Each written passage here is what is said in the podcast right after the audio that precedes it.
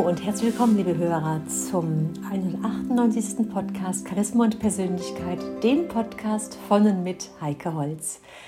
Ja, meine lieben Hörer, heute beginne ich mit einer größeren Reihe von Podcasts zum Thema Homeoffice. Das werden Interviews sein, Interviews mit Betroffenen, entweder Führungskräfte, die das in irgendeiner Form organisieren müssen und sich dazu mehr Gedanken machen, oder eben auch einfach Betroffene, die je nachdem eben, wie die Einstellung dazu ist, wie die Sichtweise darauf ist, auch ganz verschiedene Meinungen haben und Erfahrungen gemacht haben. Ich nehme diese Reihe per YouTube auf, also es sind Videosequenzen und möchte sie auch dir, lieber Hörer, hier im Podcast zur Verfügung stellen und deshalb jetzt hier zum Nachhören. Viel Freude dabei. Hallo und herzlich willkommen. Ich bin Heike Holz. Ich bin ganzheitliche Persönlichkeitstrainerin und Expertin für körperlich-seelische Gesundheit. Heute habe ich wieder einen ganz spannenden Interviewpartner, Johannes Brenner. Johannes war bei mir im Seminar gewesen und wir haben uns sehr ausgiebig über das Thema Homeoffice unterhalten. Homeoffice, Fluch oder Segen. Und darüber kann uns Johannes ganz besonders Auskunft geben, weil er aufgrund seiner Position, die er in der Firma hat, in der Firma hat, in der er tätig ist, da einen sehr weitsichtigen Blick drauf hat. Hallo Johannes, schön, dass du da bist und Hallo, schön, Heike. dass du dieses Interview führst. Vielleicht magst du dich erstmal vorstellen und sagen, wer du überhaupt bist und was du machst. Gut, meinen Namen hast du schon erwähnt, den muss ich nicht nochmal wiederholen. Äh, ich bin bei uns im Unternehmen Vertriebs- und Marketingleiter. Und äh, da wird man natürlich zwangsläufig äh, mit vielen Dingen konfrontiert, mit Dingen, die nicht nur äh, ausschließlich mit, mit Vertrieb und Marketing zu tun haben, sondern hier geht es eigentlich schwerpunktmäßig schon auch um den Mensch. Mhm. Ja, und äh, das sind Themen natürlich, die kann ich nicht außen vor lassen. Mhm. Es geht um den Menschen. Wie, wie darf ich das jetzt verstehen? Ähm, Vertrieb, Marketing ähm, funktioniert nur, wenn man den Menschen im Blick hat. Mhm. Ja, und äh, äh, alles, was letztens in der Firma passiert, wird von Menschen gemacht. Die Gedanken, die Ideen, die Kreativität und so weiter, alles kommt vom Mensch. Der Mensch ist für mich der wichtigste Erfolgsfaktor. Mhm. Und deshalb muss ich äh, bei meinen Überlegen oder bei unseren im Unternehmen immer ganz, ganz stark den Mensch im Blickpunkt haben und äh, äh, ähm, kann, kann nicht nur rein rational nach Zahlen und Fakten agieren, dann erleide ich Schiffbruch. Der Mensch ist für mich persönlich ein ganz, ganz entscheidender Faktor. Hm. Und was hat das jetzt, also ich empfinde es auch als sehr, sehr wichtig, was du jetzt da sagst, aber was hat denn das jetzt genau mit dem Pro und Contra beim Homeoffice zu tun? Nun ja, die, wir Menschen, ähm, wir sind, wir haben unsere Prägungen. Und mit diesen Prägungen komme ich in die Firma.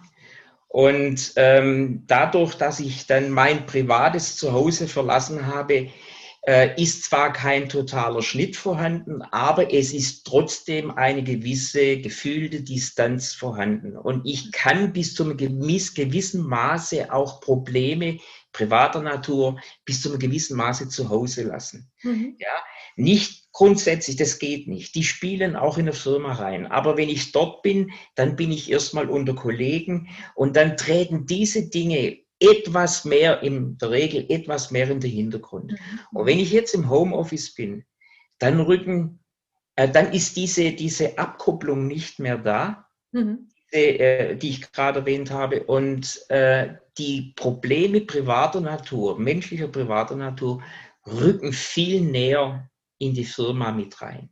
Mhm. Das ist für mich also ein Punkt, den darf man bei der Betrachtung Homeoffice ja oder nein nicht außer Acht lassen. Mhm. Es hat Vorteile, es gerade jetzt in der Corona-Zeit äh, ohne Frage gibt es eine Möglichkeit, dass man trotzdem weiterarbeiten kann, wenn man also in Quarantäne muss.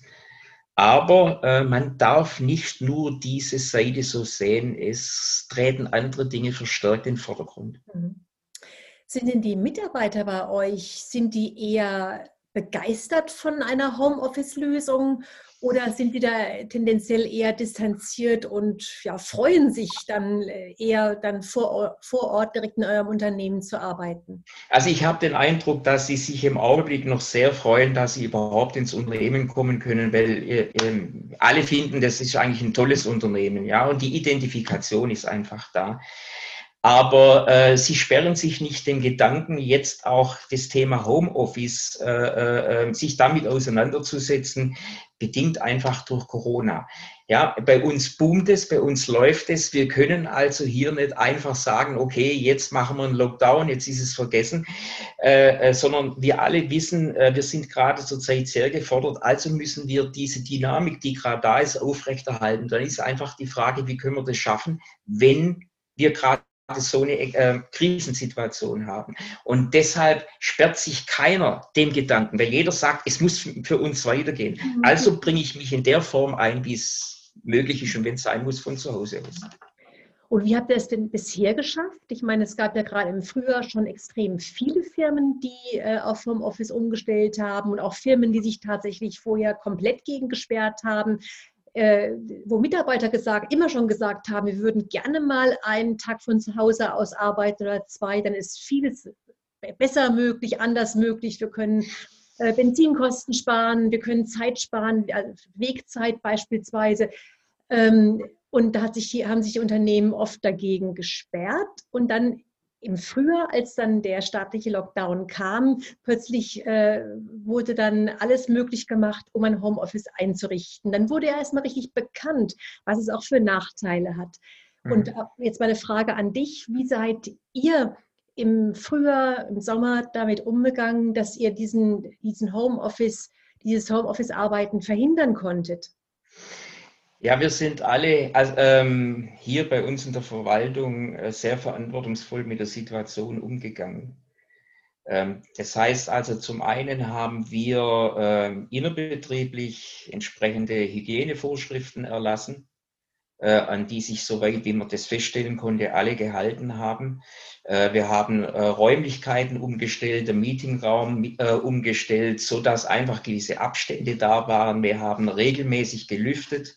Ja, also ähm, verschiedenste Dinge, wo man sagen konnte, okay, also wir haben jetzt aus unserer Sicht, subjektiven Sicht das Menschenmögliche gemacht. Es kann eigentlich noch vieles sicherlich auch verbessert werden, das will ich gar nicht sagen. Aber äh, ich glaube einfach so, wie ich auch die Mitarbeiter bei uns in der Verwaltung einschätze, und die Verwaltung ist jetzt nicht riesengroß, weil das, wenn ich so will, die Produktion ist wo ganz anders. Mhm. Ähm, äh, da war das einfach noch irgendwo überschaubar. Wir sind hier bei uns in der Verwaltung 28 Leute. Mhm. Ja, und das ist also jetzt nicht so ein Monsterapparat, wo man dann auch so, so eng aufeinander sitzt und die Büroräume sind etwas auseinander. Ich bin dann, ich bin zum Beispiel dann äh, mit meinem Büro im anderen Gebäude, komme also gar nicht so direkt permanent in den Kontakt mit den Leuten. Mhm. Meine Mitarbeiter sind dann auch bei mir im Gebäude. Mhm. Also insofern äh, war es irgendwo noch vertretbar, aber drüber nachgedacht hat man schon damals und wir waren uns im Klaren, wenn das äh, so weitergeht mit den Infektionszahlen, also im Frühjahr, Sommer, mhm. dass wir äh, früher was tun müssen. Wir haben darauf gehofft, nachdem es runtergegangen ist, dass der Kelch an uns vorübergeht. Mhm. Äh, aber jetzt sehen wir ja wieder, es kommt massiver zurück, wenn man den Zahlen so weit äh, glauben darf. Und mhm. ähm, wir haben jetzt also intensiv uns mit dem Thema noch intensiver damit auseinandergesetzt. Hat also auch einen Plan B sozusagen entwickelt? Ja, im, im Grunde genommen ja. Also wir sind jetzt alle gerade noch alle da. Äh, und wir hatten auch äh, jetzt zwei akute Fälle, die, wo zwei Mitarbeiter die Information bekommen haben, ihr habt euch in der Nähe von jemand aufgehalten, der positiv getestet mhm. wurde. Mhm. So, und dann waren bei uns die Alarmglocken natürlich da. Die zwei Mitarbeiter sind sofort zu Hause geblieben. Okay. Auch klar.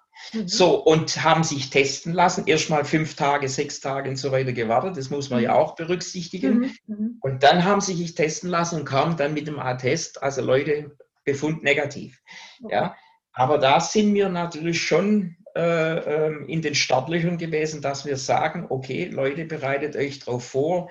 Die, die, die entsprechenden Computer, Laptops und weiter sind alle so weit vorbereitet, dass man das dann hätte den Mitarbeitern äh, mitgeben können. Okay. Mhm. Du bist ja auch in vielen Gremien drin, in vielen Organisationen drin, in denen ihr euch auf der Managerebene einfach äh, austauscht, dass ihr darüber diskutiert, Vorteile, Nachteile, wie haben es andere umgesetzt. Was, wie hast du da die Diskussion wahrgenommen? Wie ist denn da allgemein dieses, dieses Thema Homeoffice ähm, besprochen worden, kommuniziert worden? Es ist eigentlich eine sehr gemischte Angelegenheit. Ja, also so wie die Menschen, jeder, äh, alle Facetten da sind, so, so, äh, so ist es in dem Punkt auch. Es gibt natürlich die reine betriebswirtschaftlichen, betrieblichen Überlegungen, das ist völlig klar. Äh, und da sieht man auch eine gewisse Notwendigkeit, äh, das zu tun, um einfach einen gewissen, äh, den Betrieb nicht total runterzufahren, dass gewisse Schlüsselpositionen einfach auch auf diese Art und Weise besetzt sind. Ich kann in der Produktion nicht im Homeoffice arbeiten, das ist auch völlig klar. Ja, es ist eine Produktion an sich, die steht dann still, aber sagen wir, gerade in der Verwaltungstätigkeiten und so weiter, da kann ich schon manche Dinge von zu Hause machen. So, ähm, die, die, Ansichten, die sind da wirklich kunterbunt. Ja, und äh, ähm, man sieht die Pros auf rein betrieblicher Ebene, man sieht aber auch die, die, die Kontras, weil mhm. andere Dinge rücken dann näher an, an den Betrieb. Und äh, äh das ist also, wie soll ich sagen, da gibt es keine einheitliche äh, Meinung dazu. Mhm. Ähm, was meinst du damit, andere Dinge rücken näher an den Betrieb? Ja, man darf einfach nicht vergessen, wenn ich jetzt zu Hause bin, dann gehört eine gewisse Selbstdisziplin dazu. Ja? Mhm. Der Gruppendruck in der Firma, der ist da und der zwingt dich einfach, sagen, irgendwo im Hintergrund zwingt dich dazu, mach das Ding, arbeite die Dinge ab und so weiter. Man erwartet das von dir und Kollegen sehen dich und so weiter und so fort. So, und wenn ich jetzt aber zu Hause bin und äh, bin ich gerade so jemand, der, der diese Eigenmotivation so mitbringt, diese mhm. Selbstdisziplin mitbringt, da kann schon mal äh, äh, ein gewisser Schlamperladen einreißen.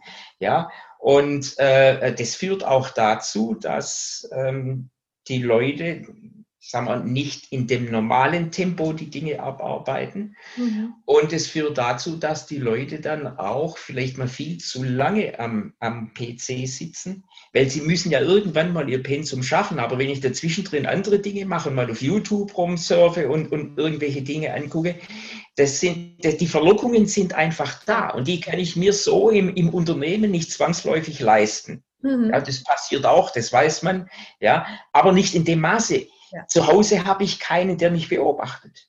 Und da habe ich plötzlich die Freiheit, gewisse Dinge zu tun. Und da kann ich, was, was die Disziplin anbelangt, ich nenne es mal eine gewisse Verwahrlosung, langsam reinschleichen. Mhm. Und das ist die Gefahr, muss man einfach auch sehen. Ja.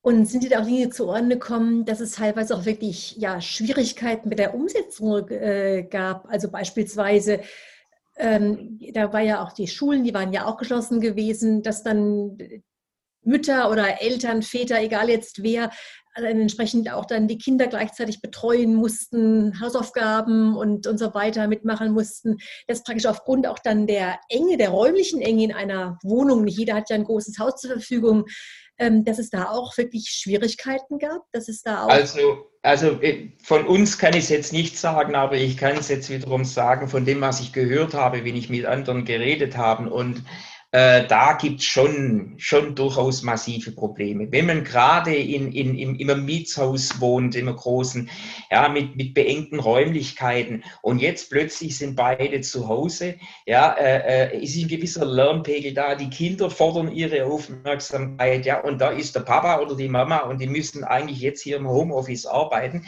und, und ständig kommt irgendjemand, weint, äh, äh, äh beklagt sich über den, dann äh, der Nachbarshund bellt permanent, ja, denn, denn äh, die Nachbarn regen einen auf, weil es wieder irgendwo zu laut ist. Das sind alles Dinge, die letzten Endes äh, durchaus emotional belasten.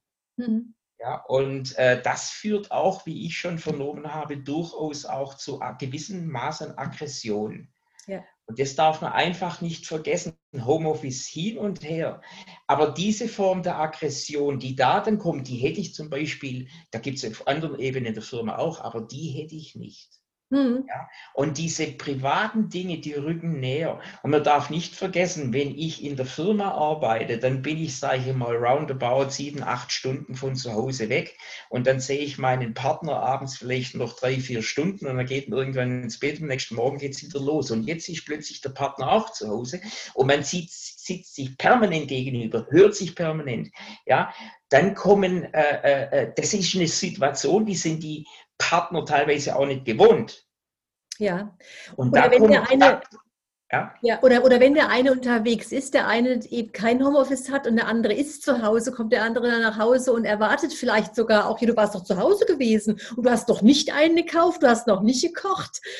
Ähm, auch solche Erwartungen, im Prinzip falsche Erwartungen, können da auch geschürt werden dadurch. Es ist richtig. Die ganzen familiären, großen und kleinen und kleinen Probleme, die sich da summieren können, die rücken plötzlich ganz stark in das Geschehen der Firma rein.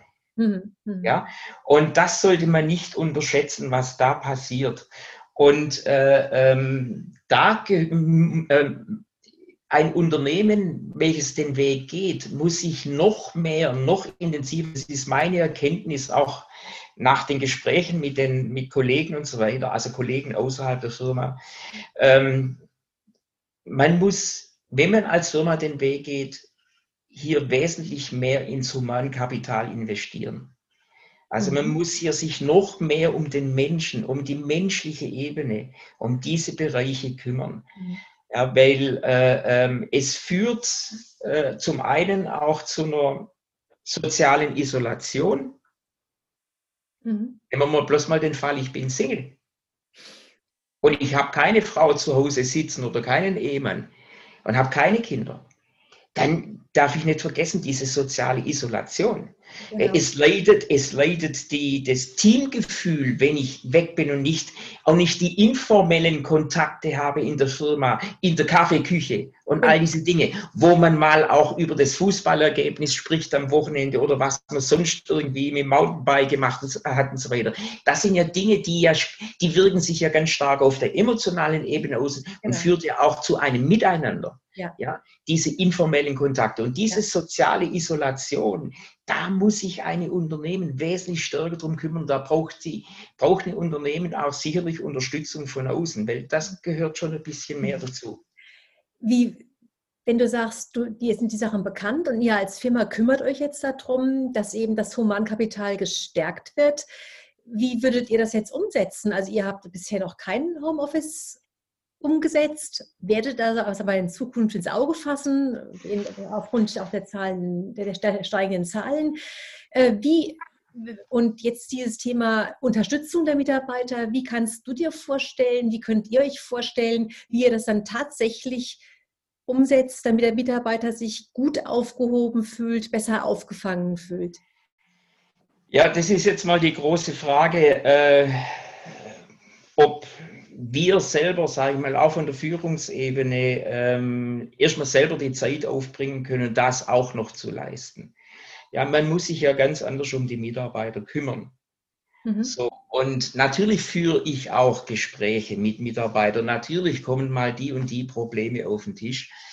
Aber äh, äh, ich glaube, wenn man den Weg geht, dann sind äh, intensivere Einzelgespräche äh, notwendig, weil da kommen auch andere Probleme einfach auf den Tisch. Und ich glaube einfach, dass das äh, ähm, auch die, die Kompetenz von dem einen oder anderen, vielleicht auch meine Kompetenz einfach mhm. übersteigt, überfordert, wenn ich natürlich auch in dieser Art der Betreuung äh, sicherlich nicht intensiv geschult bin. Man hat eigentlich eine gewisse Lebenserfahrung, das ist völlig klar. Man hat eine gewisse Empathiefähigkeit, auch klar. Nicht jeder, das ist auch klar, aber das braucht man einfach. Und ich meine, da muss man sich aus, mit dem Gedanken befassen, dass man sich auch vielleicht Hilfe von extern holt. Mhm einfach Leute reinnimmt, die dann hier auch eher vom neutralen Standpunkt her, ich kann nämlich meine äh, subjektive Sicht, ich bin in der Firma angestellt und ich habe meine mhm. eigene Lebensgeschichte, die kann ich natürlich auch nicht so ohne weiteres mhm. ausbilden. Mhm.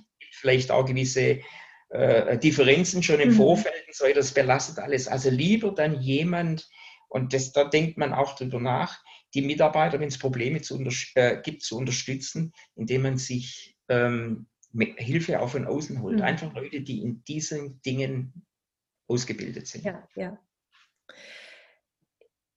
Ähm, ist es da, du hast gerade gesagt gehabt, ähm, auch Einzelgespräche führen, das ist das eine.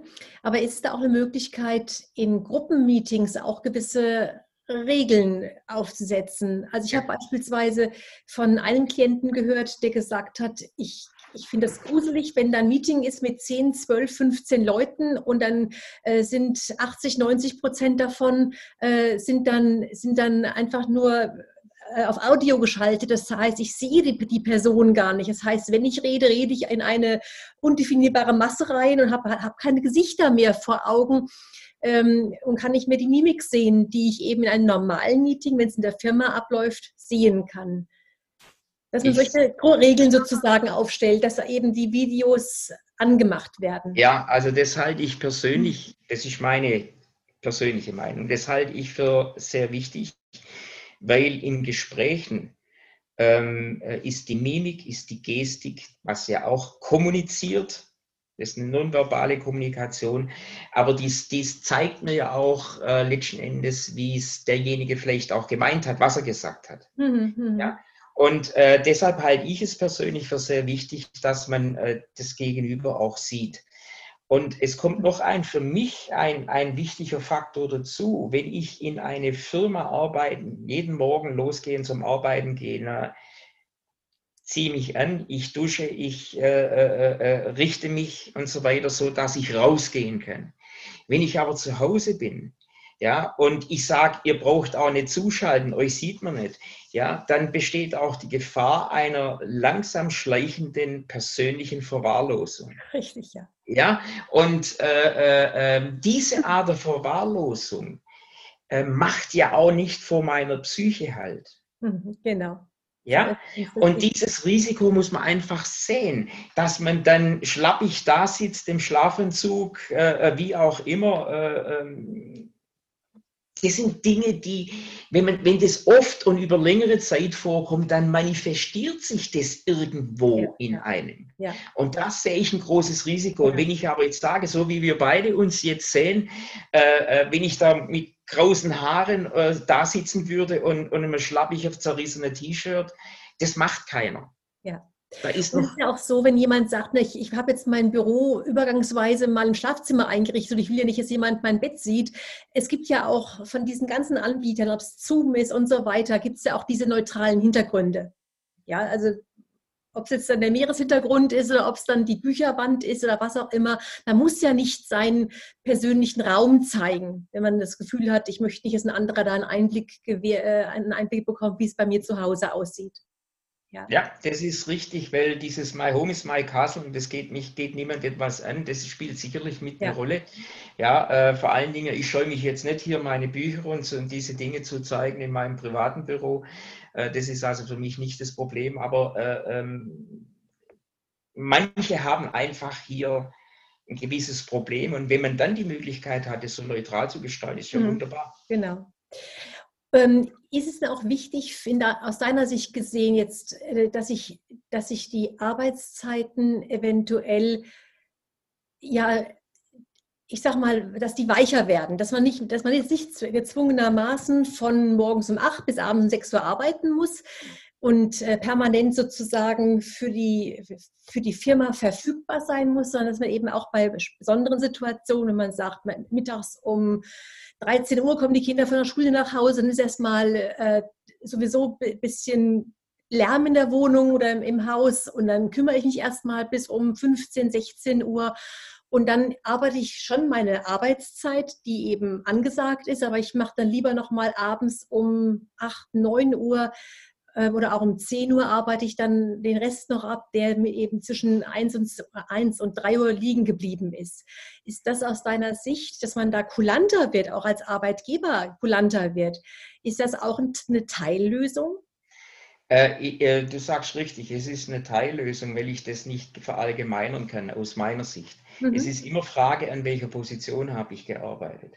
Mhm. Ja, äh, wenn ich also, ähm, jetzt sage ich mal, mit, mit, mit Kunden zu tun habe und, und, und, ja, die haben ja auch ihre gewisse Zeiten. Also wenn ich da an uns denke, ja, die Facheinzelhändler, die wir haben, die haben nun mal in, zu einer gewissen Uhrzeit, haben die ihre Geschäfte geöffnet und in dieser Zeit sind sie verfügbar. Genau. Das heißt also, ich kann da nicht plötzlich anfangen und sagen, ich kommuniziere mit denen abends um 22 Uhr. Das geht einfach nicht. Ja, das heißt, man muss ja. genau gucken, an welchen Arbeitsplatz betrifft das das. Und wenn ich eben in der Buchhaltung bin, wo es darum geht, dass ich Belege verbuche oder irgend solche Dinge, dass man das da vielleicht flexibler gestalten kann, das mag ja sein. Aber da muss man die einzelnen Plätze, die Funktionen genau angucken. Und ich plädiere dafür, das genau anzugucken und dann auch vielleicht eine, eine Kernzeit zu definieren, wo derjenige an solchen Schlüsselpositionen einfach verfügbar ist. Ja. Aber das kann, ich kann es nicht pauschal sagen, ja, ich kann nicht pauschal sagen, nein, es kommt immer auf der Arbeitsplatz an. Hm. Ja. Ja, jetzt haben wir schon mal ganz schön viel zusammengetragen, Johannes, und ich freue mich sehr, dass du dein fachliches Auge da mal drauf geworfen hast und auch deine, ähm, deine Ansicht darüber erzählt hast. Gerne. Gibt es noch irgendwas zum Abschluss, was du den den Menschen gerne mitgeben möchtest? Sowohl diejenigen, die in Führungspositionen sind und äh, bisher davor, ja, bisher sich da noch nicht drüber Gedanken gemacht haben oder wo es auch zu erheblichen Schwierigkeiten gekommen ist, was du aus deiner Sicht da mitgeben möchtest oder auch für denjenigen, der im Homeoffice arbeitet, ähm, der vor dieser Herausforderung stehst, was du so als Schlusswort oder als Schlussgedanken da, da mitgeben kannst. Also äh, ich lasse jetzt mal das Management außen vor, weil äh, das ist nochmal ein separates Thema. Aber ähm, ich gehe jetzt mal auf den einzelnen Mensch zu, der im, im Homeoffice arbeitet oder das die Absicht hat, ähm, dass er sehr, sage ich mal, wirklich sehr auf sich persönlich achtet ja, ähm, vor allen Dingen auch, und das ist für mich ein ganz, ganz zwingender äh, Punkt, weil ich befasse mich ja auch schon seit vielen Jahren äh, mit dem Thema Hirnforschung.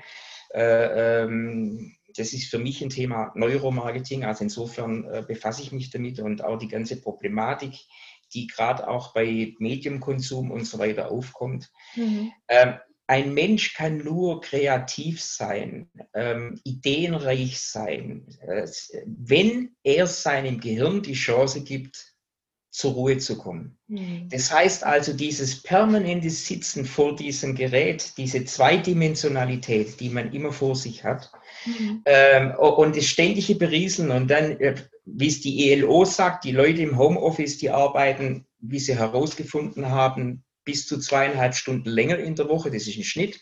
Also ich sitze dann einfach länger am Gerät und danach geht es noch weiter, dann kommen noch die privaten Aktivitäten, das Gehirn kommt nicht mehr zur Ruhe. Und da leidet die Leistungsfähigkeit drunter. Da leidet die Belastbarkeit und ich bin nicht mehr kreativ. Ja, und kann mich nicht mehr so in die Firma einbringen. Das heißt, man muss, wenn man viel Homeoffice macht, seinem Gehirn die Chance geben, zur Ruhe zu kommen.